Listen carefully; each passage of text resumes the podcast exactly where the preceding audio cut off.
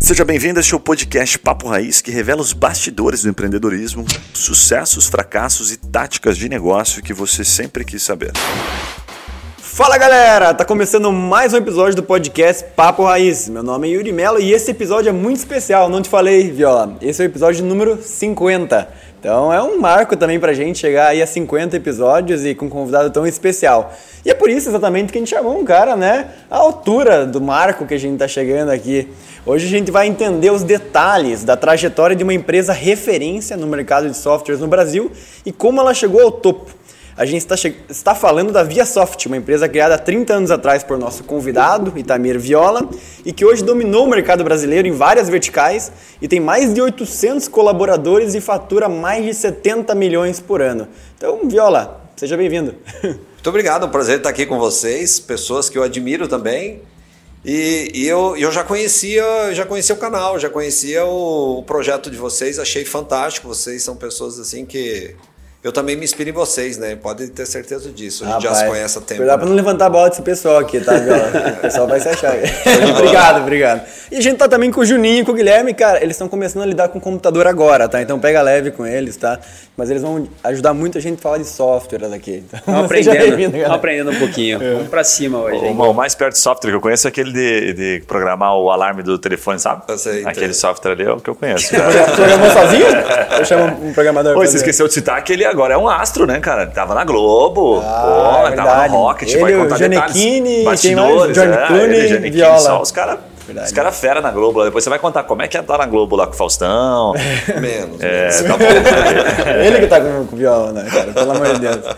Viola, a gente vai falar sobre vários temas aqui, mas eu queria começar pelo começo falando assim, cara, como abrir um negócio, né? Como abrir uma empresa no teu ramo? Como é que você começou lá? A gente sabe que começou há 30 anos atrás, imagino que não era tão simples começar em software 30 anos atrás, e ainda mais no interior do Paraná, não é nem numa capital. Então, como é que você começou e como é abrir uma empresa? Bom, a gente começou de uma maneira bastante singela, né? Eu diria assim, quando a gente é, é pouco empreendedor, a gente sabe pouco de, de empreendimento, de negócios, de business, a gente aproveita as oportunidades que batem no nosso nariz, né? Não é que estão abaixo, elas batem na gente, né? Eu fui, eu fui procurado por um consultor de empresas a criar um software de, que fizesse indicadores, porque ele fazia consultorias para as empresas, para um grupo grande de empresas, 30 e poucas empresas, ele era uma espécie de consultor de gestão, que ele montava indicadores, ele pegava dados das empresas, ele montava indicadores e todo mês ele se reunia com os empresários e fazia uma análise daqueles indicadores. E aí eu fui o, uma peça para ele para fazer aquilo, para automatizar aquilo. E ele, e ele fazia aqueles gráficos, aqueles indicadores muito mais rapidamente e com uma qualidade muito melhor. Começou assim. Que legal. Qual que era o segmento? Você lembra da empresa ou não? O que, que era a empresa? Ela era uma consultoria de gestão, né? Ela atendia vários segmentos, na verdade, né? Mas atendia... ah, era para a própria consultoria, não era para um cliente? Era para a consultoria. Ah, entendi, entendi. Era um software de gestão para uma consultoria. Isso há 31 anos atrás? 31 anos Caramba. atrás. E eu sei que você também, quando começou, você teve uma, uma visão ali, estava na faculdade ainda, e você pegou o teu professor da época e tirou, cara, vem aqui que eu, eu sou fora da curva, vou fazer você ficar muito ricão aqui. Como é que foi essa história? Tem um ditado que diz assim, se você não sabe, você ali é quem sabe. Né? então, olha só, eu era, eu era aluno do, do, do, curso de, de processamento de dados, sistemas de informações, e eu não, ainda não tinha habilidade para produzir isso que essa empresa começou a me demandar.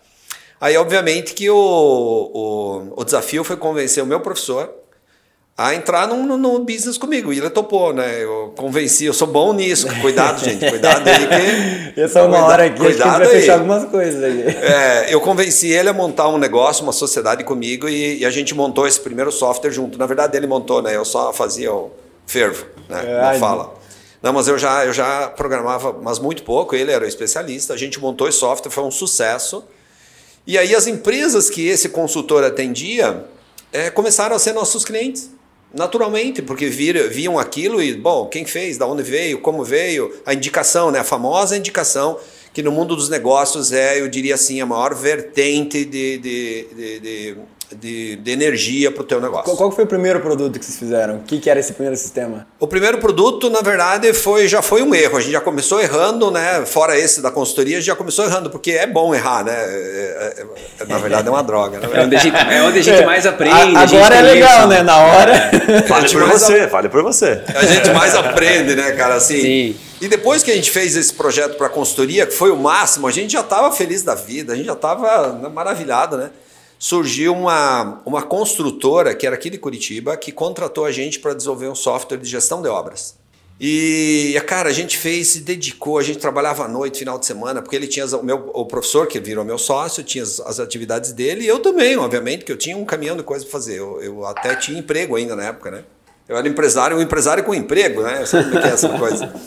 Empresário de final de semana, de feriado, de, de trabalhar à noite. Você é chamado coisas. empresário Nutella aqui. É. Aí depois sem emprego eu viro empreendedor, entendeu? A gente tem que ficar sem emprego para virar empreendedor. Mas aí, olha que engraçado, a gente desenvolveu, esse software foi maravilhoso, funcionou legal, e eu vim fazer a entrega desse produto né, na, na data. E aconteceu uma coisa péssima na minha vida, assim. É, esse, por, por incrível que pareça, o, o computador que, esse, que eu fui implantar esse produto, ele tinha vírus, esse computador. E, e- e ele detonou a minha, o meu, o meu software e, além disso, o empresário achou que fui eu que tinha colocado vírus dentro daquela máquina. E eu perdi o primeiro cliente do primeiro produto que eu levei um tempão para fazer. E literalmente perdeu assim? Literalmente perdi. Ele não quis mais negociar comigo e aquilo me foi um balde de água fria já de cara. Tipo assim, ah, ah, você quer ser empreendedor? Então peraí, já vem, vem aqui um balde de água fria já. Vamos ver se você vai aguentar É, mesmo. já no começo, é que é testar, é teste, né? Esse tipo de coisa. E aquilo, aquilo colocou a gente já lá embaixo de novo, a gente teve que recomeçar depois com outros negócios e depois foi dando certo, graças Pois é, a Deus. até uma, um marco que eu acho que na tua história eu achei bem interessante é desde logo no começo você teve vários grandes erros também, Sim, né? perfeito. Porque eu acho que tem um outro talvez que você possa entrar mais a fundo que é quando você trocou, entrou um time de sócios, né? Saiu o teu professor, entrou um time de sócios e teve ali vários momentos difíceis, chegou à beira da falência. Faz sentido isso? É isso mesmo? Cê, que bom falir também, né? É bom que, droga, que droga isso. eu tenho uma sina assim que eu acho que tudo que foi mais difícil aconteceu comigo. É, e claro que eu acho que deve ter histórias bem mais difíceis, mas a nossa não foi nada fácil. Aconteceu uma situação muito interessante. Daí é, a gente continuou né, fazendo, trabalhando, crescendo, né, e a coisa foi andando. É, ali de um tempo, esse meu professor resolveu que o negócio dele não era ser empreendedor, era ser só empresário, era só, só professor. E ele abandonou a empresa e deixou, me deixou na mão. Foi o primeiro descasamento, assim, primeira, a primeira traição que eu tive na minha vida, um divórcio do meu sócio. Mas legal, aí chamei um outro, um outro colega e a gente continuou o processo. E ali mais para frente a gente fez uma junção, uma fusão com uma empresa do meu ex-patrão, né, que tinha que tinha saído, também tinha dado uns problemas lá e a gente fez uma fusão e essa empresa começou a andar, andar, andar. Só que a gente cometeu o primeiro grande erro que todo empreendedor comete, é de horizon- horizontalizar muito a operação. O que eu quero dizer com isso? Você faz uma coisa bem feita, mas de repente está fazendo uma segunda, uma terceira, uma quarta, uma quinta, você começa a fazer muitas coisas. E isso é um erro fatal. Isso levou a gente para uma falência. Em- depois de três anos de empresa, nós estávamos devedores de tudo. E aí veio um momento de um momento terrível, né? Uma prova, eu acho que uma prova divina. Eu estava com a minha esposa grávida do meu primeiro da minha primeira filha. É, aconteceu um outro problema que é outro problema não, uma coisa boa que deveria ter me levado para outro caminho, mas não levou.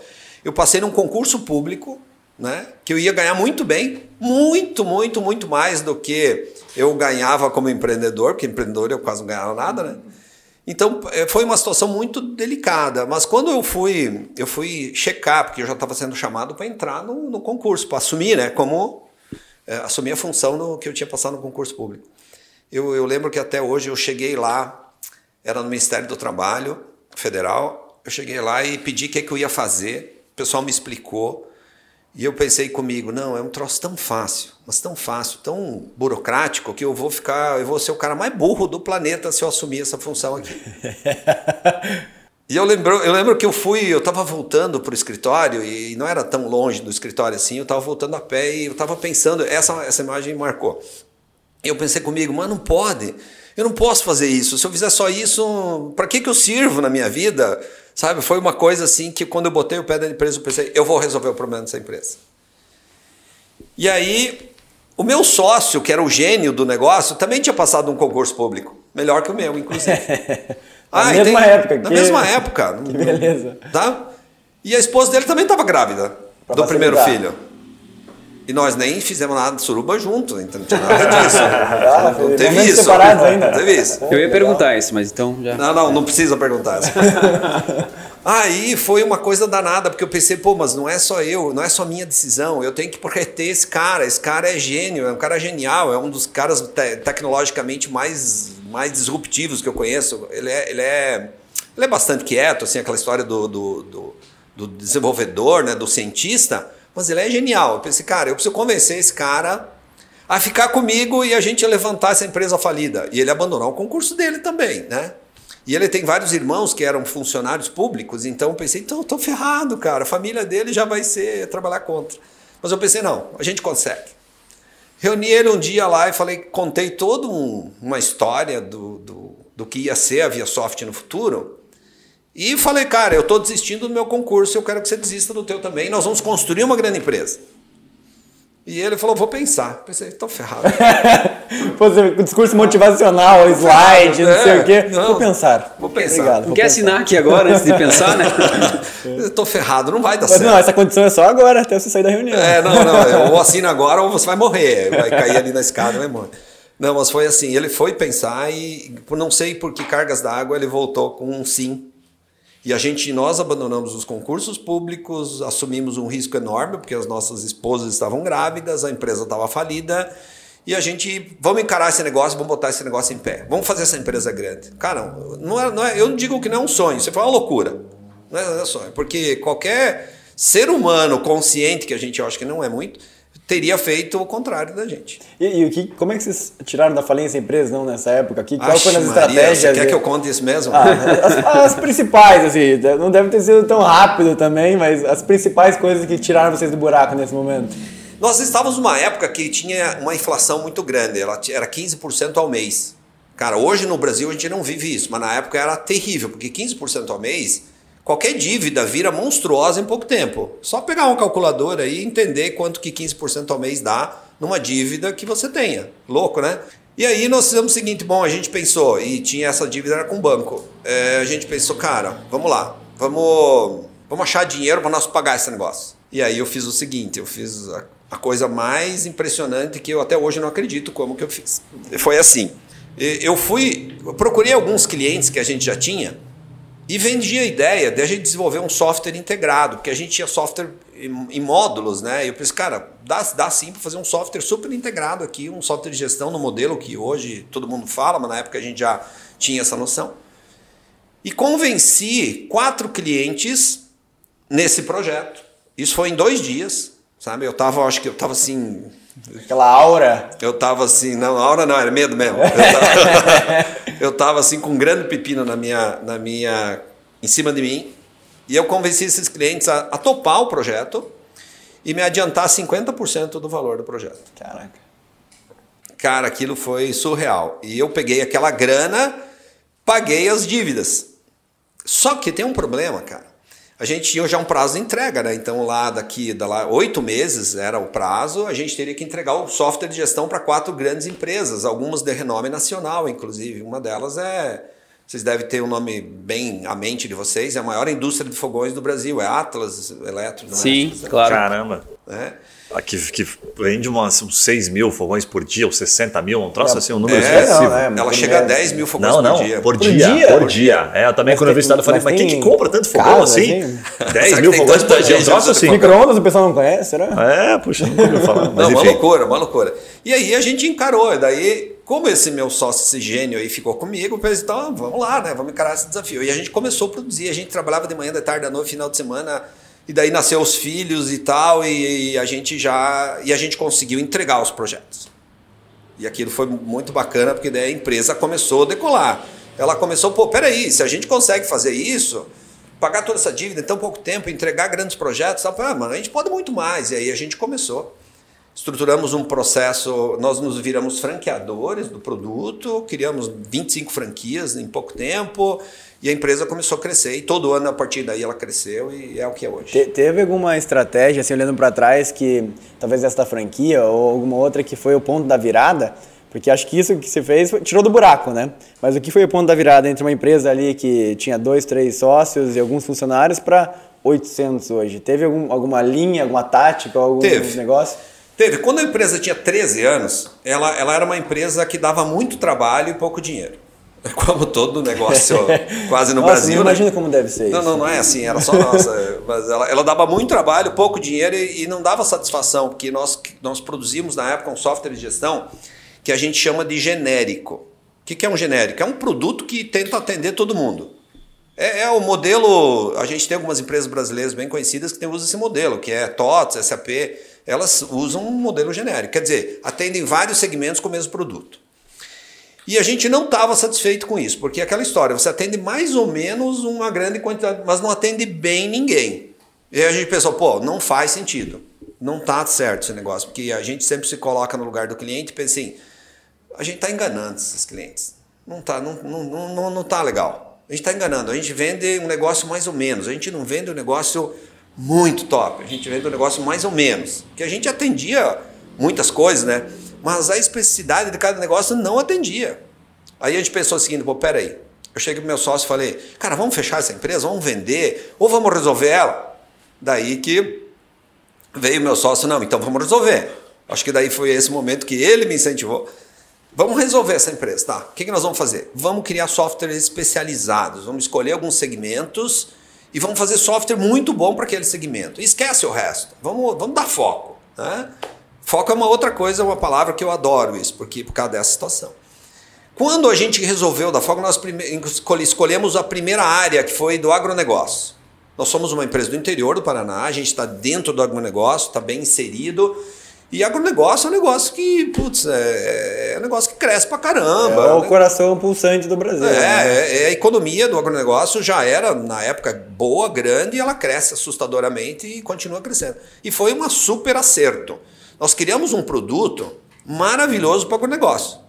Daí deu uma crise no agronegócio.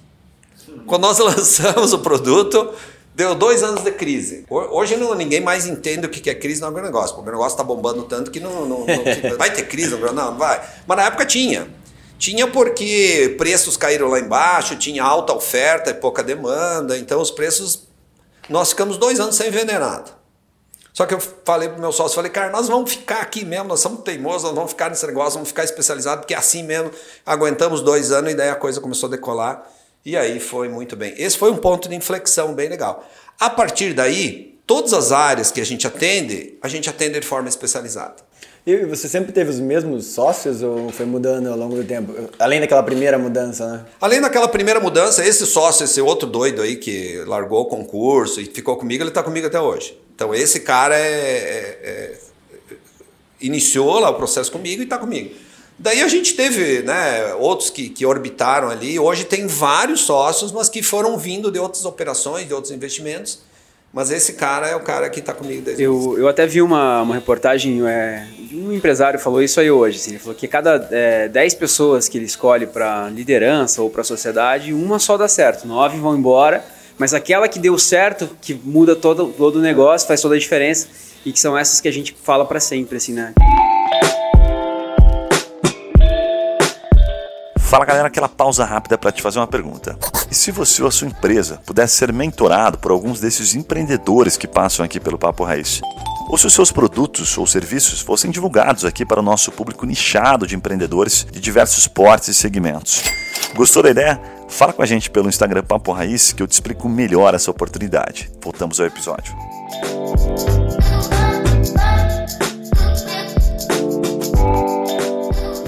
Fazer uma pergunta do estratégico. A gente estava tá, falando nos bastidores aqui. Quando você escolhe um segmento, o que, que você olha daquele segmento? É, é o padrão, o tamanho de mercado? Você tem a certeza disso? Quantos, se fosse para você calcular, assim, dar um, dar um número para gente, assim, quantos tiros você dá e quantos você acerta, geralmente? Bom, se não tiver nenhum concorrente me escutando aqui, eu posso falar, senão não vou falar nada. vamos, vamos, vamos, tirar esses caras da, da sala. De, derruba todos os concorrentes que estão aí. Tem o IP deles. La garantia sou eu. É, então tá, então vamos lá. Como que a gente faz? É muito singelo, simples e pragmático. Olha só, nós olhamos para segmentos que têm a menor possibilidade de disrupção. Menor possibilidade de disrupção, olha que legal isso. Menor aí. possibilidade de disrupção. Essa é, essa é a primeira variável. Por que disso? Porque assim, eu não posso construir uma ferramenta que eu levo dois anos para construir e no terceiro o segmento fez, houve disrupção, daí eu perco tudo. Né? Então, por exemplo, quando a gente olhou para o agronegócio, a gente faz uma análise assim, o agronegócio vai ser, vai ter disrupção no agronegócio? Ele vai deixar de existir?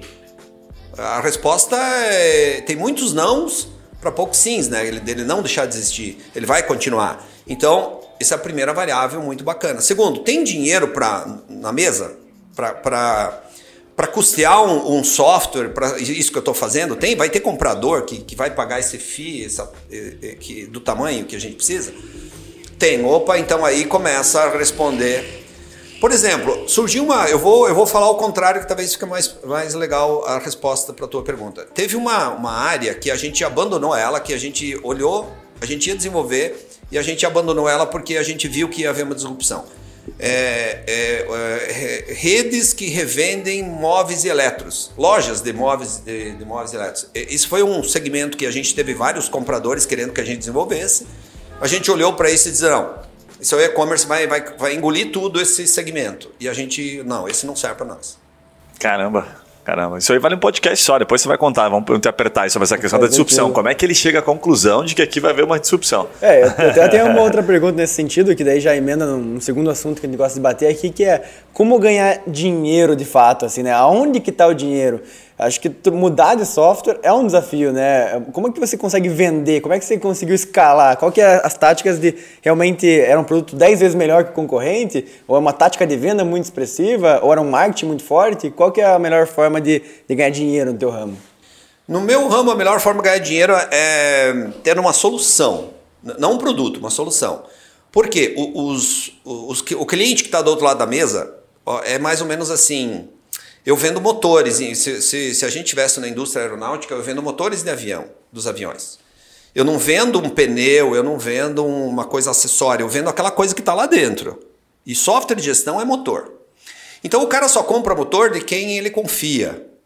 Então eu preciso ter estrutura, eu preciso ter história, eu preciso ter. Eu, eu não posso estar tá devendo no, no, no, mercado, né? Eu tenho que ter. Eu tenho que ter nome, eu tenho que ter credibilidade, eu tenho que inspirar segurança, porque quem me compra não compra meu produto. Ele compra um conjunto de variáveis. Então, software de gestão é uma coisa muito complexa de vender, é a maior a venda mais complexa que existe. Por quê? Porque ele tem que, a empresa tem que confiar o futuro dela em você. Só que a partir do outro lado, o outro lado também é verdadeiro. A partir do momento que ele confiou e que você dá conta, ele não te abandona. Ele é um casamento melhor que os casamentos normais, assim. A estratégia mais eficaz é o outbound, assim, quer dizer, porta a porta mesmo? É o outbound. Você pode captar leads, por exemplo, você pode iniciar a negociação de uma maneira muito tecnológica, muito, ah, fiz anúncio, investi em ads, é, sabe, fiz, fiz N coisas que o cliente chegou até você, mas a partir daí construção de relacionamento tem todo um processo que tem a ver com outbound, tem a ver com credibilidade, com prova de conceito, tem a ver com prova de capacidade, e aí o negócio pega. E o lance da indicação que você falou, que o boca a boca, ele faz muito sentido. A gente está em mudanças também de RP da empresa, e a primeira coisa que eu fiz foi entender o cenário Brasil, quais são os RPs que as empresas que atuam no mesmo segmento que o meu utilizam. E a reunião, cara, é muito difícil, porque você faz uma reunião, por exemplo, lá, Senior Sistemas ou TOTOS, ou é seis horas para apresentar o RP numa reunião online, eu que não sou do assunto. Então, assim, é aquilo que o Viola falou, eu não estou comprando a, a, a, empresa lá, eu estou comprando a solução que ele está me oferecendo, mas muito mais confiando no que ele está me falando, né? É, e outra, todo comprador de software vai perguntar para você, fornecedor, quem você atende. Sim. Né? Porque são, são forma de, de comprovar credibilidade, né? Então, assim, a gente. Nós temos casos aí de uma venda demorar uma semana de demonstração. Quando você pega. Caramba, de demonstração. De demonstração. Você pega um produto bastante complexo, uma empresa que diz assim: eu quero trocar tudo. Quero, quero trocar todo o conjunto aqui. Tem que ser né? corajoso a empresa aí, né? É, mas, mas tem. Não, a, gente sabe? tá, a gente tá nesse, nesse passo, Cara, inclusive. quer dizer, meu negócio quando eu mudei de sistema, restaurante, era pequeno, assim, mas, nossa, foi um parto, cara. É mudar. difícil. É, é uma mudança Ô, bem Viu, deixa eu te fazer uma pergunta bem capciosa aqui, né? Você, você tá no, puta, você vê um monte de startups, você participou lá, depois você pode até contar um pouquinho, né, do Rocket lá. E a gente vê no teu segmento um monte de, de startup entrando, vendendo a preço muito baixo. Sabe? Ou vou colocar preço baixo, mas acessível, né? Como faz a Smart Fit, enfim, outro segmento, fazendo uma analogia.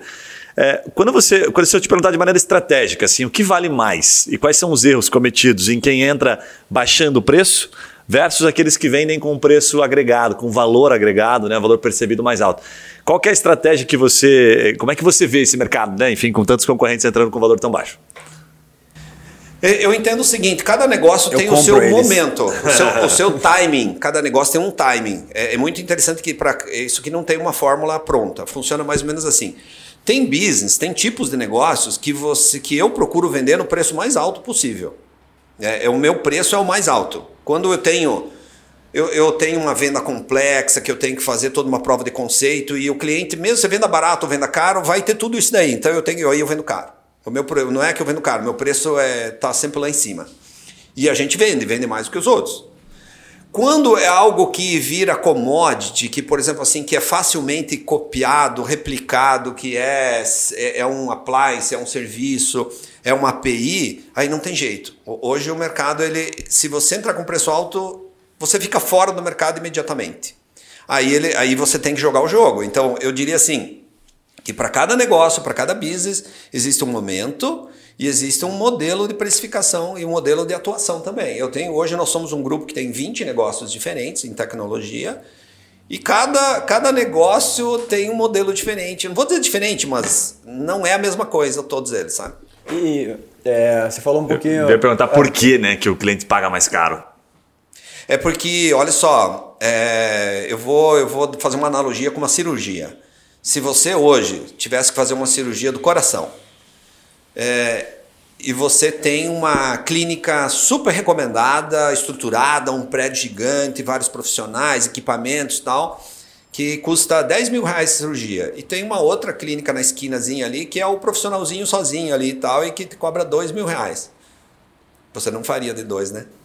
É, com certeza. Eu já ouvi essa analogia falando, inclusive, ah, vai, vai operar sua mãe. É, você tem um médico aqui com 20 anos de experiência e um de dois, sabe? Mas esse de dois vai custar 10 vezes mais barato. Você vai, você vai escolher quem? É, qu- quando a- quando a- o problema é, é- é amplo, é grave, você não economiza. Então eu diria assim, trocar software de gestão é um problema amplo e grave. Faz sentido. Né? Você não quer errar, né? Não tem- é, você não pode errar. Agora, quando o problema é pequenininho, pequenininho porque, digamos que você vai contratar um software de emissão de CTE, né? Daquele conhecimento de transporte eletrônico lá. Tem várias empresas que só fazem isso, né? Ah, cara, se deu errado aqui, eu contrato outro imediatamente e vou resolver meu problema. Não há, não há um, um prejuízo tão grande. Não nas- trava a operação, É. né? Tá certo. é, é mais, é mais, eu diria assim, um produto mais acessório, está mais fora desse núcleo. Agora, quando mexe com o núcleo dos- do, do- do- da situação, aí muda o jogo. Cara, e como que é a estrutura da ViaSoft interna, assim? Você falou 20 negócios, mas é- também você fala muito de, de foco, né? Não perde o foco ter 20 negócios diferentes? Como é que você consegue manter a estratégia alinhada? Cada negócio é um negócio diferente, é separado, é uma unidade de negócio, tem um CEO para cada negócio. Ah, tem um CEO, tem uma estrutura, pro time Isso. separados? Cada negócio tem um gestor, nós chamamos de gestor do negócio. E aí eu tenho todo um aparato muito grande. Tenho- a gente tem um centro de serviço compartilhado que atende todo mundo, a gente tem uma estrutura comercial que atende todo mundo, que tem especialistas, tem uma equipe de inteligência do mercado que faz pesquisas e, e, e corre atrás de entender o que, que acontece no futuro, como é que é estratégia, essa questão toda. E aí eu tenho um super time, que é uma espécie de conselho, que trabalha para todas as unidades todos esses negócios diferentes, né? Aí é uma galera muito fantástica, assim, muito nível alto mesmo, muito experimentada, que faz o, eu diria assim, o estratégico dos negócios. Então essa galera tá sempre antenadíssima e, e, e, eles montam o estratégico de cada negócio, daí junto com esse CEO do negócio. E eles estão daí numa outra esfera, mas eles não estão envolvidos no... em nenhum dos 20 nenhum... times. Exatamente. Tem um time só de estratégia. Isso, perfeito. Interessante. Ô Viola, deixa eu te perguntar, vocês assim, atuam em tecnologia, a gente vê tecnologia o tempo todo, né? Principalmente a gente que não tem, não trabalha com software. Esses dias, inclusive, Márcia, né? Foi a Márcia que falou. Márcia Cavalcante. A Márcia Cavalcante, que ela é presidente da Curitiba Angels, ela, ela falou algo super interessante que ela falou assim: olha, a tua empresa, querendo ou não, vai se querendo ou não, ela vai se transformar em uma empresa de software. Ela precisa se transformar em empresa de software. Aí até eu e o Junício olhamos aqui, tipo, a gente que não é empresa de software fica assustado, fala, beleza, começa por onde? A pergunta que eu queria te fazer é o seguinte: é, o que, que, você consegue, como é que você olha essa parte estratégica? É, o que, que, você entende de mercado que você pode compartilhar? Assim, não entende de mercado, mas do ponto de vista futuro. É, existe um, um, uma, um, trabalho de futurologia que vocês fazem ou não? É indicadores? Como é que você tem essas ideias para falar, puta, eu vou para lá ou vou para cá? Ah, olha só, essa, é, isso está na minha descrição de cargo. Eu estou CEO do grupo. E a minha e 70% do meu trabalho é isso. É, não é futurologia, mas é estudar tendências, é estudar tecnologias que vão impactar no futuro, que funciona mais ou menos assim. Nem tudo é tendência, tem coisas que é, é, outros players colocam no mercado e impactam o mercado. Né? É, são tecnologias estudadas, lançamentos, produtos que impactam literalmente e mudam, mudam uma série de viés, mesmo não sendo tendência, tá? E aí tem coisas que são tendências. Isso eu estudo muito. Aí eu eu estou sempre falando com muitas pessoas, eu estou viajando, eu estou participando de congresso, eu tô, tô lendo muito. Essa é, é, o meu maior peso que a minha função exige de mim, é, é esse futuro. E aí, com esse futuro, isso eu faço uma análise bem periódica disso e reporto isso para essa, essa, esse time de estratégia e a gente vai transformando isso em ações que daí o CEO daquele negócio ele, ele bota em operação. Então vai descendo a cadeia. Mas isso começa, literalmente começa por mim. Mas e quando você está vendo algo que só você está vendo? Você senta lá com estratégia e fala, cara, isso aqui, ó, já deve ter acontecido, né? Você falou, pô, trouxe uma ideia maluca, porque eu me vejo bastante fazendo isso. E ninguém consegue compreender aquilo. Aí eu mando, e não peço. como é que você eu faz abro uma situação como um essa? Setor. Ontem aconteceu isso. É. Ontem. E eu tenho, eu tenho um profissional que eu admiro muito e eu chamei ele para ser meu sócio e nós montar esse outro negócio. Porque assim, quando, quando existe essa percepção, a gente vai, aproveita mesmo. A gente vai mesmo. A Viasoft é uma empresa assim agressiva, literalmente nós somos uma empresa bastante agressiva. Comercialmente nós somos muito agressivos, nós temos um super time comercial que dá suporte a essas operações. E ontem aconteceu isso. Ontem, ontem eu chamei um, um, uma pessoa e fiz a proposta para ele, olha, tem aqui uma grande, uma grande possibilidade, expliquei essa possibilidade. É, eu já conhecia o perfil dele, eu acho que ele encaixa como CEO desse negócio. Ofereci uma participação societária para ele nesse negócio, sendo que o investimento vai ser todo nosso. E estou esperando a resposta dele. Se ele me der ok, em pouquíssimos, pouquíssimas semanas esse negócio está rodando. Se ele não aceitar, você sabe que tem três opções aqui também, super interessado. o Yuri, quem é desenvolvedor, mais um negócio pro Yuri. Tem, tem, tem mais um negócio pro Yuri. Já pagou o episódio aqui, Viola, obrigado. Então, então, na verdade, funciona assim. Quando existe a percepção de que é um negócio muito bom, a tua pergunta, eu acho que ela merece essa complementação. Que é muito bom e a gente precisa explorar, a gente vai mesmo. Nós não temos medo de risco. Claro que dentro das possibilidades que a gente tem de investimento. Tudo, tudo é feito com o investimento do caixa do grupo, né? da, da rentabilidade das operações que já estão rodando. A gente capta muito pouco dinheiro de fora. Existe uma ideia de buscar começar a captar para acelerar mais ainda, mas geralmente é investimento próprio. E, e, da onde que entra, aonde que entra no estratégico a, a investimento em startup que você faz? É, você fez Market for You, você está falando de outra hoje, não sei se está divulgado já. A Car... Cargon, é, já, já vai sair na mídia hoje. Então é, eu tô aqui na mídia, então primeira vai sair na mídia. Então, a... aonde que entra no estratégico essa Você pode até falar que já saiu, porque você está no futuro aqui agora. É, já. a gente está tá é, no já futuro. saiu, inclusive. Já saiu. Na última sexta-feira saiu. que, como é que funciona isso? É, eu vou voltar na tua pergunta que você comentou antes. Como é que você olha o estratégico? Então, hoje a gente tem exatamente um mapa do que, que a gente acredita, não é o que vai acontecer, porque eu acho que seria muita, muita arrogância falar isso.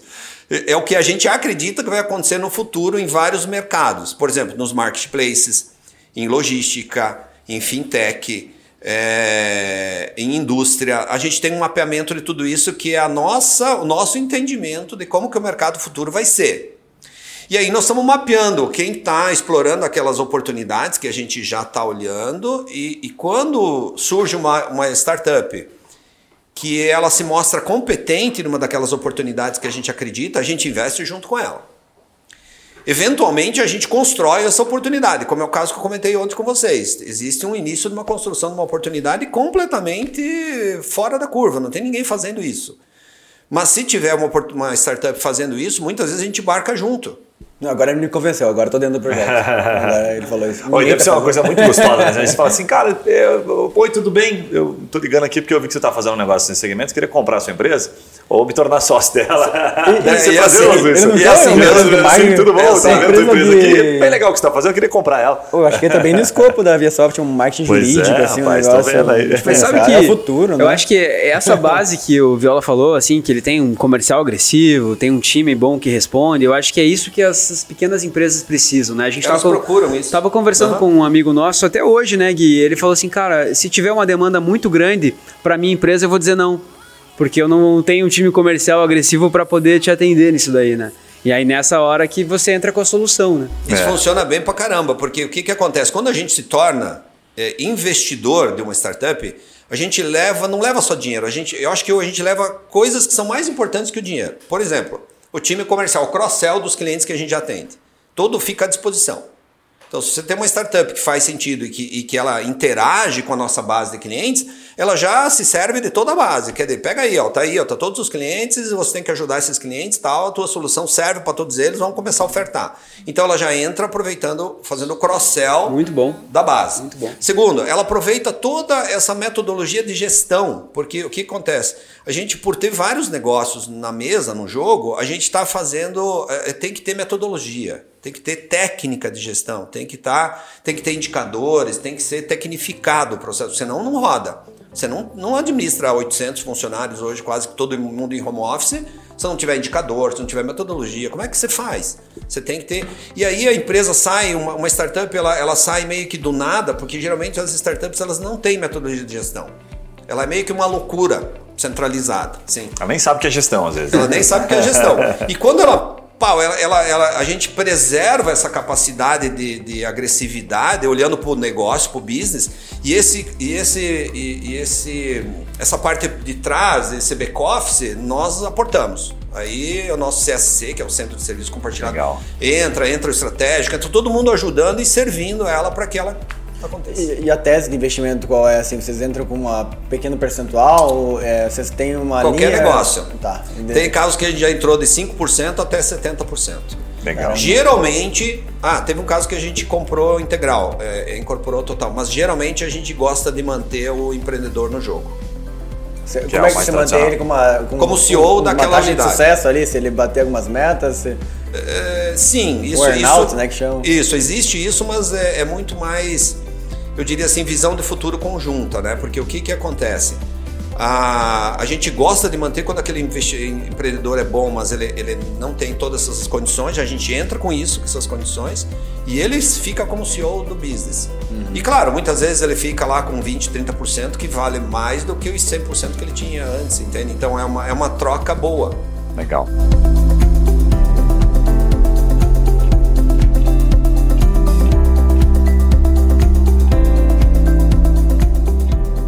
Ô Viola, a gente entrevistou esses dias agora o, o nosso amigo lá da, da Madeira Madeira, né? Daniel, Como é que é Daniel, Daniel, Daniel, Daniel. E ele falou muito em pessoas. Toda hora ele falava pessoas, pessoas, pessoas. E aí a pergunta que eu quero te fazer é o seguinte: o que, que fazem as pessoas permanecerem?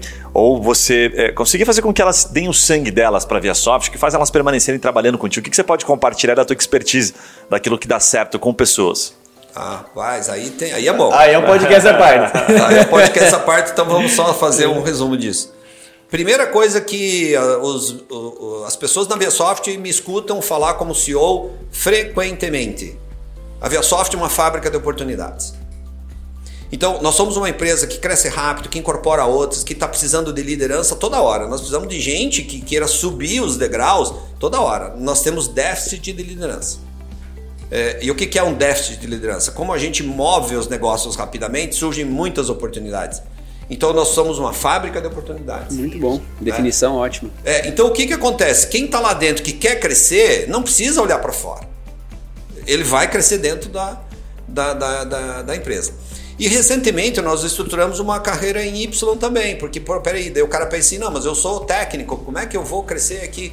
Aí tem os especialistas também que começam a acontecer lá, ele, ele cresce como especialista técnico também. Então, carreira é um atrativo fabuloso. A gente. Eu, eu, eu tenho que cumprir essa promessa, eu tenho que correr para criar oportunidades, porque tem gente vindo e eu tenho que dar essas oportunidades para as pessoas. Mas você falou de déficit de, de liderança, isso quer dizer o quê? Que tem poucos líderes. E como é que é a característica dessa questão de uma pessoa líder? Como é que você identifica isso? Tem um, um conceito que eu vi esses Tem. tempos que assim, eu gosto bastante dele, queria saber a tua opinião. Que assim, eu prefiro perder uma pessoa tentando formar ela líder, sabe? Do que deixar ela na empresa e não testar se ela seria um bom líder, sabe? Como é que você faz para formar líderes? Por que, que tem esse déficit? Porque é difícil mesmo? É, Tem esse déficit porque a gente é muito exigente, né? Então, assim, a exigência hoje do, do time ViaSoft é absurda. Assim, nós somos, acho que, uma das empresas que mais exige né, das pessoas. Exige e devolve também, né? A gente, peraí, não é só, não é uma escravidão, assim, muito pelo contrário, o ambiente é muito bom. Nós somos uma empresa GPTW, já, já tivemos ranqueados no, no- no- entre os Yeah. 10 melhores a nível Great Brasil. Places to Work. É, do Great Place to Work, assim, a gente, todo ano nós estamos ranqueados em alguma posição. Então, a gestão de pessoas é muito boa, o ambiente é bom e, e, assim, a gente preza por tudo isso. Mas é, é, líderes que, que fazem gestão de equipe, de indicadores, que têm visão de negócio, que, que consolidam isso, são raros. Então a gente, a, a gente contrata tudo que a gente acha no mercado de pessoas assim, mas a gente também forma muito. E aí existe uma academia de lideranças internas. Esse ano, para você ter uma ideia, nós acabamos de contratar cinco pessoas que vão ser treinados este- exaustivamente como líderes. Eles vão passar, vão fazer um job rotation em todas as áreas e eles têm, eles têm é, mentores e eles vão ficar na empresa somente sendo treinados para serem líderes de operações. Então o que, que acontece? Não importa, isso é um investimento caro, porque eu, eu gasto mais, mais de ano para isso e eu remunero. Elas estão lá, são funcionários, né? E estão sendo treinados para quê? Para serem líderes. E se fosse falar uma característica só que você vê assim, puta, pra saber se o cara é líder, uma mais importante de todas, assim. E que sabe lidar com pessoas. Ok. Essa, essa é a primeira que a gente olha. Se o cara sabe lidar, gerenciar time, putz, tá um passão à frente lá. Ou seja, não necessariamente é o melhor cara na, no técnico, mas ele sabe Geralmente não lidar. É. Geralmente não é. Porque tem isso, né? Às vezes o melhor vendedor é um péssimo gestor de, de Esse é de de perfeito. Se vendas, né? definiu, você matou a charada. Os melhores praticantes daquela função não serão os melhores líderes. E geralmente, 90%. É, isso é bem interessante. E vamos partir aqui para um último bloco que a gente, a gente poderia ficar o dia inteiro aqui aprendendo com Viola. Facilmente. Mas a gente sempre tenta puxar a ideias de negócio, Viola. Assim, o que, que você está olhando? Para onde o mercado está se movendo? É, bom, você está investindo em algumas startups, então já é- dá um indicativo do que vocês estão fazendo. Mas pode ser nem às vezes o que você está fazendo, mas ideias de negócio que passam pela sua mente para onde você está olhando. Tem muita gente procurando, inclusive, Viola, por isso que a gente faz muito essa pergunta, assim, você vai no YouTube, assim, ideias de negócio, É, o cara maluco. acabou de ser demitido, é, a demissão agora causou É, muita no- empreender, ou empreender, na verdade, esse romantismo do empreender é por Sim. uma necessidade, né? Sim. E, e aí é justamente por isso que a gente pergunta, O, você o deve meu, estar vendo o um monte de coisa. vídeo, cara, do Café com Negócios, lá que mais bombou até agora, foi quatro negócios para você abrir ainda na pandemia. Perfeito, é o que as pessoas estão procurando. Então vamos lá, legal. Alguns conselhos para quem vai estar olhando para abrir um negócio ou coisa parecida. Primeiro, é, eu, eu diria assim que você tem que olhar para você e pensar assim, que nível que eu estou, né? de 0 a 10 como empreendedor. É, e aí eu vou começar com algumas receitas que eu pessoalmente acredito para alguns blocos né, de, de- dessa, dessa nota, vamos assim, vamos lá. Eu sou um líder de 0 a 4, o que, que eu devo procurar? Né? Um líder, um empreendedor, porque empreendedor é 0 a 4 que eu estou dizendo aquele que não tem experiência, que não conhece tanto, não, não, não faliu. Não quebrou ainda. não faliu, não vivenciou, ou não tem pessoas na família que são empreendedores, que daí ele não tem exemplos. Tá? É Esse, o, o menos, o empreendedor menos preparado, vamos resumir assim. Você tá? tem quase uma listinha, assim, do 0 a 10, assim, ó, vai é, dando... é quase isso. Gostei ele deve, dessa ele deve lógica. classificar assim, Nutella, mamão com açúcar. É, Tem a pirâmide de Maslow e tem a pirâmide, pirâmide de viola. É. Então, esse cara, eu aconselharia assim: é, pegar negócios formatados, franquias, né? Embora franquias tem muitas boas e tem muitas ruins também, né? Mas, mas tem muita gente que fran- faz franqueamento de negócio que não serve, não, não roda, não pivota. O cara nem testa direito, já está abrindo franquias. Ele tem um quiosque no shopping, monta 50 lojas para franqueados. É, né? mas, tem- mas franquia é um bom caminho. Por que, que franquia é um bom caminho? Já é um modelo consolidado. E geralmente, quando você pega um, um modelo que vem pronto, você precisa ser menos estratégico. Você tem que ser mais bom operador do que ser bom, bom estratégico. E no começo da nossa vida como empreendedores, a gente é um péssimo estratégico. A gente pode ser um bom operador, um bom tático, mas não um bom estratégico. Então, se, se o nível é lá de 0 a 4, vai lá, eu diria assim, procure negócios formatados. Outra grande dica, se una a quem já sabe do negócio. Eh, Se una, faça sociedade, seja sócio de alguém que é um bom empreendedor. Porque assim, mesmo os bons empreendedores precisam de sócios. Eles precisam, ah, precisam de um sócio que opere, que saiba operar, precisam de um sócio que seja bom administrativo. Isso é natural, gente. Então, assim, se una com os bons. Como, como abordar, Viola? Dá uma dica dentro disso aí, só para a gente não antes que a gente fugir disso. Como é que você pode sugerir para a pessoa que está ouvindo isso, por exemplo, e não tem tanto contato? Ah, mas eu, eu não conheço ninguém. Como é que você aborda uma pessoa friamente? Porque você foi, você é campeão de fazer isso, né? De trazer os sócios para dentro da jogada. Como é que convence uma pessoa ali? O que, que você deve oferecer para ela? Bom, você só é, você é só um bom sócio quando você resolve algum problema, certo? Certo. Então, por exemplo, assim, vamos imaginar que você tem um bom negócio e eu seja o sócio ruim. Que eu quero. O sócio ruim, não. Você é o estrategista, você tem experiência, eu sou o, o empreendedor de 0 a 4 ali que eu coloquei na avaliação. O que, que eu devo fazer para ser teu sócio? Eu tenho que resolver um problema teu. Então, se você é um bom estrategista, você tem dois ou três negócios, pode ser que tenha um negócio que precisa de um cara lá que operacionalize aquilo. E eu posso ser esse cara. Então eu posso começar desse jeito. Falo, cara, ó, eu, eu- que tal eu ser teu sócio? Eu comprar, você me vender uma cota e eu resolvo todo o dia a dia do teu, do teu em- empreendimento. Ou seja, tem que pesquisar um pouquinho antes, né? tem que entender uma dor ali e bater nisso. Tem que entender de dores, tem, Ok. porque assim, ninguém é sócio de graça, você tem que servir para uma peça que serve para alguma coisa do jogo, né? É que nem um time, eu sempre gosto dessa, muita, dessa brincadeira. Tem 11 lá num time de futebol. Você tem que jogar numa área, você tem que ser o seu, seu goleiro, ser um bom goleiro, se você é o atacante, você tem que ser um bom atacante, você tem que resolver parte do, pro- do problema, sabe? Eu diria Massa. que esse é o, é o principal, é o principal foco. Resolva algum problema de alguém que você vai ter, ser visto com. vai ser necessário. E até para você encontrar um bom sócio, acho que você tem que olhar para pessoa que você admira, né? Tipo assim, é, uma- é um filtro inicial interessante, né? Você- É, e aí tem outras coisas, por exemplo, honestidade não se discute, tem que ser total. É, disposição tem que ser total, facilidade de comunicação tem que ser total, porque sócio que não se comunica E é, bem, ruim. e é bem comum, né? É bem comum. Tem que ser fácil, sabe? Procure pessoas fáceis, tipo que discutam, que coloquem na mesa qualquer tipo de dor, qualquer tipo de problema. Cara, eu tenho um sócio que faz 31 anos que ele é meu sócio. Muitos me perguntam qual é a mágica. Eu falei, é só conversar. Mas conversar mesmo, não esconder o jogo. E outra, seja honesto. É, Porque desonestidade acaba com qualquer sociedade. Então isso aí é. Muito bom. E, e o cara, o cara cinco ou mais ali, como é que vai, como que continua essa pirâmide Yeah, de eu tô, eu tô- não, tô esperando para chegar no 10. vamos Como é lá. tá pra chegar no 10? Eu, eu já, já passou por mim. E eu então já fiquei no tranquilo. 3, eu já parei no É, 3. já tô Eu quero só ver os, os outros saber- caras é, como é que são. Então vamos lá, vamos pegar um bloco intermediário aí do 5 ao 7, vai. Vamos pegar esse bloco intermediário que é um, é um empreendedor já com alguma experiência, um cara já maduro. Esse cara já consegue, e já consegue enxergar algumas oportunidades. Mas cuidado, porque quando você está nesse, nesse, nesse nível, eu já vi muitos amigos acharem que sabe muito. E isso é um perigo terrível para o empreendedor, achar que sabe. Porque você já tem alguma experimentação, você já tem algum know-how, mas você acha que sabe. Cuidado. Teve um primo que quebrou. Teve um primo que quebrou, exatamente. Cuidado, aí eu diria assim, esse é o, mo- é o momento ainda de continuar se, se aliando a, a, a bons outros empreendedores, mas é um, é um momento de continuar estudando, continuar vendo, experimentando, sendo mais pé no chão, sabe? Sendo menos aventureiro, é, é, buscando negócios que você olhe mais com cuidado, sabe? Não tome decisões rápidas na hora que você avalia negócios. Espere um pouquinho, olhe hoje, olhe amanhã, olhe depois da manhã, esfria a cabeça, passa o final de semana, olhe depois. Cara, se, se ainda fizer sentido, aí valeu. E aí o- o- os empreendedores que são Neymar, né? Os caras que, tão, que são craques, né? Vamos pegar lá de 8 a 10. Esses caras são os caras que comandam o espetáculo. São os caras que enxergam com muito mais qualidade, erram muito menos. Com certeza já erraram mais, né? Mas esses empreendedores, aí eu diria assim, não é um empreendedor para ser franqueado. Esse empreendedor não admite esse É nível. um péssimo franqueado, É inclusive. um péssimo franqueado, inclusive, ele só vai incomodar o franqueador.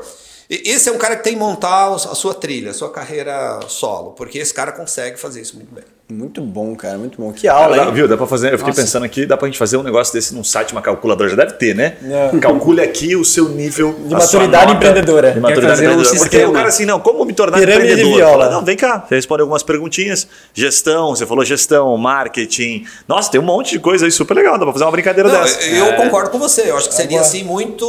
é, de- de- Seria divertido. Eu gostaria de Muito preencher, legal. só pra ver que a resposta que ia dar, assim, sabe? Eu fiquei curioso aqui, Eu porque eu achei super preencher legal essa Não, nota. vocês iam dar nota 9, 10 sempre. Não se, Dois, é, talvez um se surpreenda, Casca cara. Só que tinha que botar casca assim- grossa, é o final lá. Você tinha que colocar assim, fazer uma sacanagem, né? Daí se o cara, puta, acertou, foi mal nas, nas, nas, na- nas respostas, ia colocar assim no final, olha, espero que você esteja empregado. Boa sorte. Cara, tem que fazer as perguntas assim, né?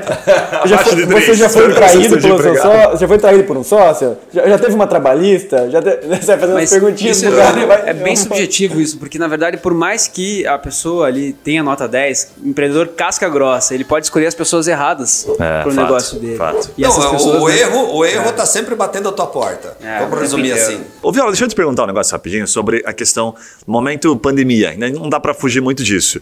Você acha que teve alguma mudança no mercado com a pandemia e que você poderia compartilhar, até mesmo de segmento, assim, coisas que você está enxergando, que você não vai atuar, que você pode compartilhar, falar, cara, isso aqui é legal, isso aqui não, isso aqui eu aposto, esse outro não. O que, que você viu de mudança, assim? Então, olha só, é, é, como é que. Voltando numa pergunta tua anterior, de como que a gente enxerga o, o mercado futuro, né? Que é uma das minhas obrigações da função que eu estou. Né? Então, por exemplo, assim, primeiro a gente olha isso.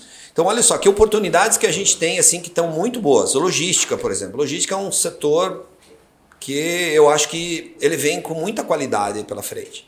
Então, e são várias coisas em logística, porque quando você vê o, o, toda essa, essa, o varejo mudando, ou, ou diminuindo a força do varejo físico e aumentando a força do e-commerce, isso gera uma, oportunidades logísticas incríveis. Então, esse é um segmento que a gente está olhando. Outra coisa, a área financeira. O, Banco Central fez um trabalho que, gente, é digno de, de louvores. O Banco Central brasileiro merece, a gente deveria fazer uma, uma estátua pública para esses caras. Eles estão fazendo algo que eu não imaginava que enquanto eu estivesse vivo ia acontecer, que é abrindo totalmente é, é, a- o mercado brasileiro de, de, né, de financeiro para entrar fintechs, para entrar operadores de vários tipos, enfim, open banking está aí, é, conta digital está aí. Isso gera um volume de oportunidades absurdo. E é um mercado ainda muito bom, porque ele ainda é super concentrado em, em 4, 5 grandes bancos, então tem muita coisa para dar, entregar de resultado ainda. Esse é o motivo de, de ter surgido tantos bancos online, né? Tipo, vi banco esses dias que é especialista em pessoas que têm débito, pessoas que têm o nome seprocado. Os caras só focavam nisso. Tá no país certo. E eu acredito que nós nem começamos o jogo ainda. Na área financeira, nós não começamos o jogo. Essa história ah, de Nubank, de C6 Bank, de original, cara, isso não é nada ainda perto do que vai vir pela frente né, da mudança de mercado. Isso é nada, é nada. Então ainda tem muita oportunidade aí para ser capturado. Outra questão, nós, via soft, estamos olhando numa coisa que quando eu falo me chamam de doido, mas é, a gente acredita. Vai vir aí pela frente uma disrupção no marketplace. né? Hoje o marketplace é, é o- é a bola da vez, é o bambambam, bam, bam, todo mundo adora, acredita, propagandeia, mas a gente está olhando já um passo à frente que a gente acredita que vem uma disrupção no marketplace. Por exemplo, assim, é, Magazine Luiza, que hoje, por exemplo, assim, é, é- é a queridinha, o, o Mercado Livre é o queridinho do mercado, é uma das empresas mais valiosas da América Latina, a gente está olhando que vem, vem, vem pela frente uma disrupção também nesse processo. Pô, conta detalhes aí. O que você puder contar, alguma coisinha. É. Deixa a gente na curiosidade. Qual é- qual- como vai ser o, o O que, pós-marketplace? é essa disrupção? Porque eu não faço nem ideia. Porque eles estão correndo muito atrás, né? A gente, na minha empresa, a gente está trabalhando com Marketplace, Mercado Livre, eles estão colocando solução para tudo, né? Agora, antes eu tinha que enviar a mercadoria em algum ponto de coleta, agora eles estão coletando. Antes eu tinha que enviar a embalagem é, na caixa, agora eu posso enviar de outra forma, em sacos. Então eles estão assim dando solução para tudo, acho que para que não aconteça esse movimento. É, tá não deixa né? preocupado o Juninho, porque ele adora pagar o percentual lá do Mercado Livre. Ele é um grande fã do Mercado Livre. Paga com gosto. Ele paga o boleto lá do Mercado Livre, né, Léo? Mas paga com gosto. É, veja, quem é o mandante de fato da mercadoria? É quem produz a mercadoria, né? Então vamos, vamos começar a dar alguns insights para vocês aqui. Quem é o mandante? O mandante é a indústria. Por que, que a indústria depende do marketplace para colocar o produto no mercado? Porque ela não se organizou para tal. Mas as tecnologias estão ficando tão comoditizadas, elas estão ficando tão fáceis de você absorver elas, de você comprar elas, estão ficando baratas, estão ficando disponíveis, que cada vez mais está fazendo com que a indústria vá atender diretamente o consumidor. Eu vou contar só, vou dar uma palhinha para vocês. A gente fez uma, uma reunião outro dia com a, a, diretoria internacional da Ambev. Isso é uma informação pública, não é uma informação privada, por isso eu posso comentar isso. E a Ambev tem um plano, um projeto de em 10 anos vender 25% de tudo que ela vende no D2C, direto ao da consumidor. fábrica para casa do consumidor. Da fábrica para o consumidor. Sem passar por distribuidores, lojas de conveniência, marketplaces, nada disso. Quer dizer, tira tudo isso aí da. Isso é disrupção do marketplace. Caramba. É a indústria indo direto ao consumidor. Isso vai acontecer na nossa visão. A gente pode estar enganando, errado. Eu quero deixar bem claro aqui que a gente não é. Não é, como é que fala? Tem um amigo que trabalha comigo que fala assim: a gente não é professor de Deus e nunca. A gente sempre tem a possibilidade do que a gente está falando está errado. Mas a gente acredita nisso. As nossas, nossas previsões mostram isso que a disrupção do marketplace vai acontecer e, e, o, e o D2C, o, de, o, a indústria com o consumidor vão se conectar cada vez mais. Muito Caramba, bom. cara, Faz que bastante loucura. sentido. Faz bastante sentido. A gente vem falando Faz. sobre isso. É, é. Porque não, não aguenta, não fecha a conta, né? Para muita gente, a gente brincou aqui do Juninho, mas a grande maioria reclama demais de vender por, pelas plataformas, pelos marketplaces, porque a, a margem é muito alta. A iFood vai morrer. né? E assim, ele também, quando a gente falando. olha pra, né, por trás dos bastidores, os caras cobram porque entregam um serviço de muita qualidade, resolve um puta problema. Mas se o Juninho conseguir fazer o que eles fazem, né, essa parte da entrega, resolver, fazer com qualidade, aí o que você falou é bem isso, a tecnologia, eu super concordo, ela cada dia torna mais fácil. E aí, quando ela vai tornando mais fácil, o marketplace perde sentido.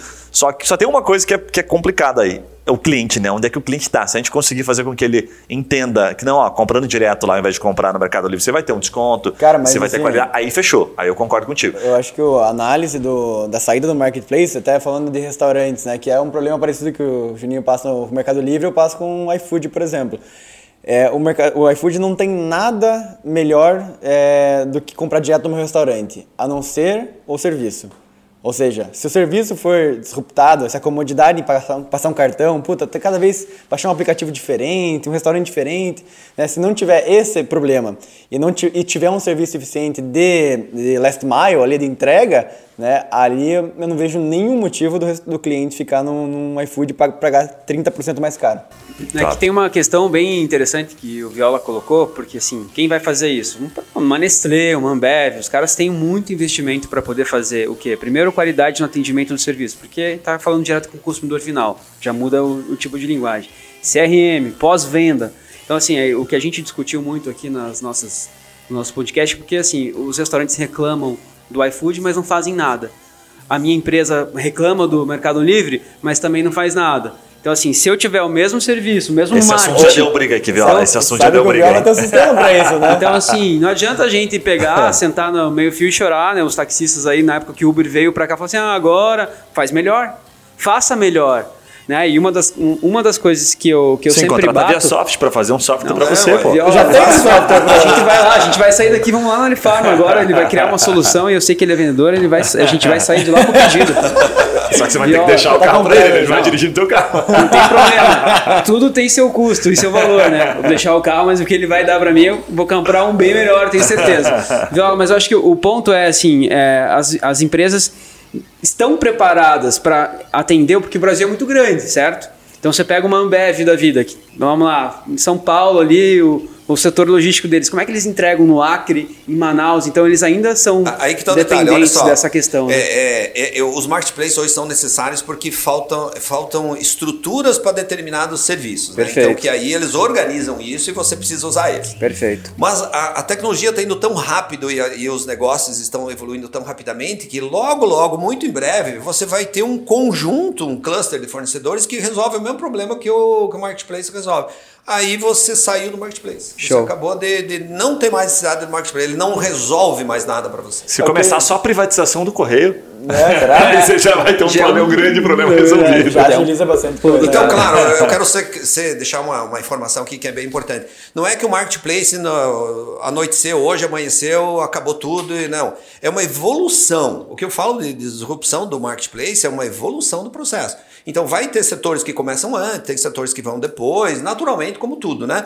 Mas que na nossa visão vai acontecer uma, a disrupção do marketplace vai. É uma coisa que é só a gente que fala hoje, eu não escutei ninguém falar isso. Já chamaram a gente de doido. Tá gravado aqui, Não, né? aqui no Não, podcast não. a gente falou É, sobre tá o gravado. a marketplace de alimentação que vai acabar também. É, então, ó, tem gente já entrando no, né, tá, tá nessa mesma vibe. A gente já, vai que a dia esse couro fica grande, né? Então, assim, a gente acredita nisso mesmo. A gente acha que co- conforme essas tecnologias vão evoluindo e a, e a junção disso, porque hoje tem muito serviço em API que resolve muita coisa. Daqui a pouco você monta esse Lego aí e tá resolvido o problema. Muito bom. Viola, obrigado pela aula, obrigado pelo teu tempo, obrigado por ter tirado aí uma horinha da tua agenda. Deixa uma mensagem final pro pessoal, então os contatos, enfim, como é que o pessoal pode te encontrar, ou a ViaSoft. Como é que o pessoal pede um dinheiro emprestado? É, é isso aí. É só entrar na fintech lá da Viasoft lá que. Toma, toma! Vou entrar lá. Pergunta outra, quero ver. Truca sem carga, Bruninho. Então, eu tenho, um, eu tenho um canal no YouTube que de vez em quando eu, posto alguma coisa lá, que é Itamir Viola. Ah, não, até você com o canal do YouTube agora. Todo Não, mundo. mas não então. concorre com vocês, É tranquilo. só os caras top que tem É, é só coisa de dentro. dentro da empresa, coisa Ah, do dia a dia. Eu tô no, no Insta com viola.itamir, a gente, eu tô no Facebook com Itamir Viola e também tem a página da Viasoft lá, que é- sempre tem bastante conteúdo, enfim.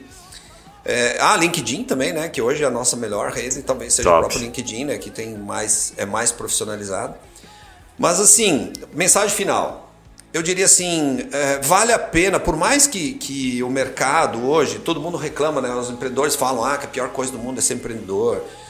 Eu, eu diria uma coisa, para vocês. Eu não, eu não reclamo disso, porque para mim, pelo menos, assim, é uma satisfação resolver alguma coisa para alguém, É, resolver um problema e, ainda ganhar dinheiro com isso, sabe? Então, assim, se você gosta de, de- de determinadas ações, se você gosta de, de ver acontecer, se você é um realizador, eu, eu diria que vale a pena.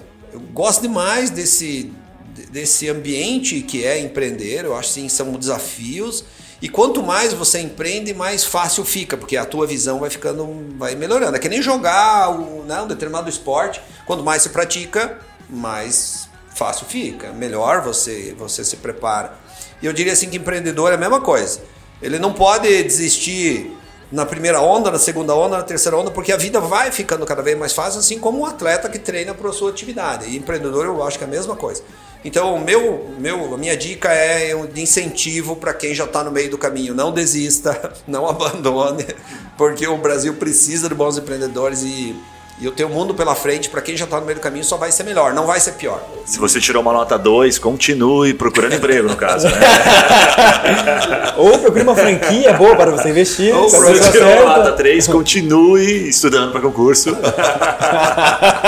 Tem um produto Muito bom, bom, né? muito bom. Galera, pra quem tá vendo aí pelo YouTube, não esqueça de se inscrever aí no nosso canal. Dois vídeos por semana, pelo menos. Fora os cortes, né? Que, pô, tá bombando esses cortes, hein, Gui? E também, se você está vendo pelo Spotify, ouvindo pelo Spotify ou pela outra plataforma de podcast, não esqueça de seguir a gente aí pra ficar por dentro. Recadinho final aí, Cara, isso Paroquial. aí, acho que eu- hoje ele tem que escolher, a pessoa que tá ouvindo tem que escolher uns dois, três amigos, assim, empreendedor, e mandar, fala, "Dá- me, me conta a sua nota aí, que o cara desvendou hoje o mistério da, da análise da nota do empreendedor. Vamos fazer essa calculadora aí. Muito Vou bom. botar no É, site não- Papo Raiz. Não tem história fácil aqui. A gente vê, assim, eu escuto algumas, algumas coisas por fora, mas quando senta aqui para trocar uma ideia com a gente, vê que toda a história bacana ela tem dificuldade, passou por momentos é que você fala, nossa, não sei como esse cara aguentou. Parabéns pela tua história. Eu tenho certeza que é só começando, né, Del? Legal, eu, vocês sabem que eu admiro vocês, eu admiro o canal, o trabalho que vocês estão fazendo. Eu falei ontem pro Yuri, falei, cara, vocês estão fazendo um trabalho maravilhoso, vocês são habilidosos pra caramba, viu? Tem muito É, apresentador cara. aí que já é bastante famoso, tem bastante seguidores que não chega aos pés de vocês, cara. Isso, isso que você Legal. não viu a gente jogando bola ainda. Você vai ver Ou jogando ping-pong. Vocês são é. muito bons. É isso aí, galera. Valeu, até a próxima. Falou! Valeu, obrigado.